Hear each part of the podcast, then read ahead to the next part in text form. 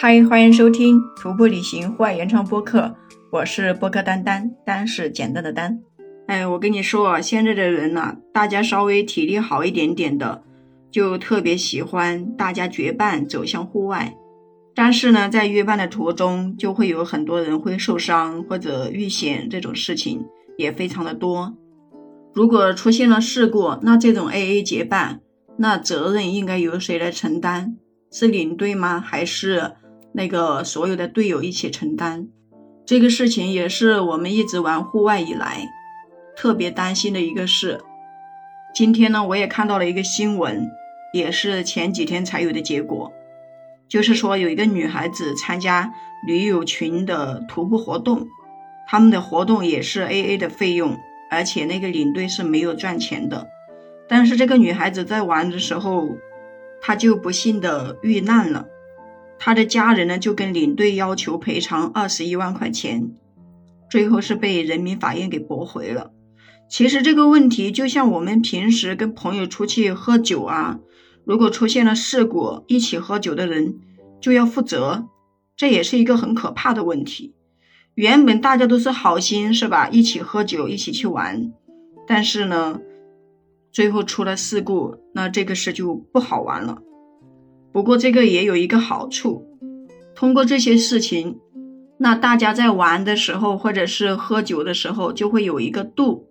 也会提前说好一些问题。像喝酒的话，就会点到为止，就不会强行去灌酒什么的。其实我也不喜欢别人灌我酒，我觉得我能喝多少就喝多少，因为酒这个东西，特别喝多了头又疼，你说对谁都没有好处，是吧？那像这一个事故，人民法院说不要这个领队负责，他也是有一定的原因的，因为他们在这个玩这个 AA 活动的时候，他们的领队让他们签了一个户外协议，还有就是领队已经提前告知了一些事情，然后呢，这个队友他穿了一双旅游鞋去徒步，这就非常的不安全，还有就是户外领队也提醒了他买保险。但是他也没有买，因为徒步跟旅游是两个概念。如果你去的是旅游景区，那么有景区给你买的保险，因为你买了门票，那也会有景区负责。但是徒步不一样，徒步大家都是因为共同的爱好走在一起，那么你出现了事故，如果别人要担责的话，那以后大家也就不好玩了。特别是作为一个领队，他要提前安排很多事情。你只是跟着玩，那领队要提前呃告诉你们该准备一些什么，然后就是路线该怎么走，他还要起到一个带头的作用，其实也是非常辛苦的。最后又没有赚什么钱，也没有什么利益。如果说一旦出现事故都由领队负责，那以后这个户外，我估计也没人敢出头说，哎，去哪里玩去哪里玩，肯定也不敢再叫别人出去。那这个户外活动就没有意义了。当然，这个人已经不在了，我们也不去评论说谁对谁错。但是通过这件事情，我们可以了解到，在户外的 AA 徒步中，需不需要承担责任，也是要看活动过程中是因为什么出现的事故，然后出现事故以后，这些队友还有领队有没有做出及时的处理等等很多的原因。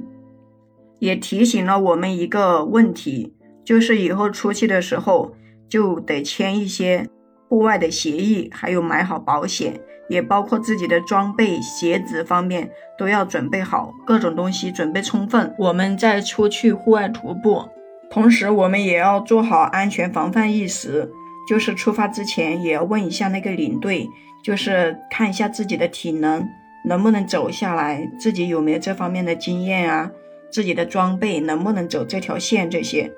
我们喜欢户外，本来就是为了自己的身体变得更好，心情变好。每个人呢，也是自己的安全第一责任人。而且我们经常说的是，每一次出行都是为了更好的回来。因为每个人出去的方式不一样，有些人可能是因为心情不好，也有一些人是因为别的什么事情才出去。不管是因为什么原因，都做好准备再出发。好啦，今天就先跟你聊到这里啦。如果你是一个徒步旅行的爱好者、背包客、驴友这些，那你就可以加丹丹的微信：星星九八二幺零，星星两个字的拼音加上九八二幺零。然后呢，我把你拉到我的徒步旅行微信粉丝群，以后有机会可以一起约伴徒步。关注订阅我的专辑，给我互动留言哦。我们下期再见。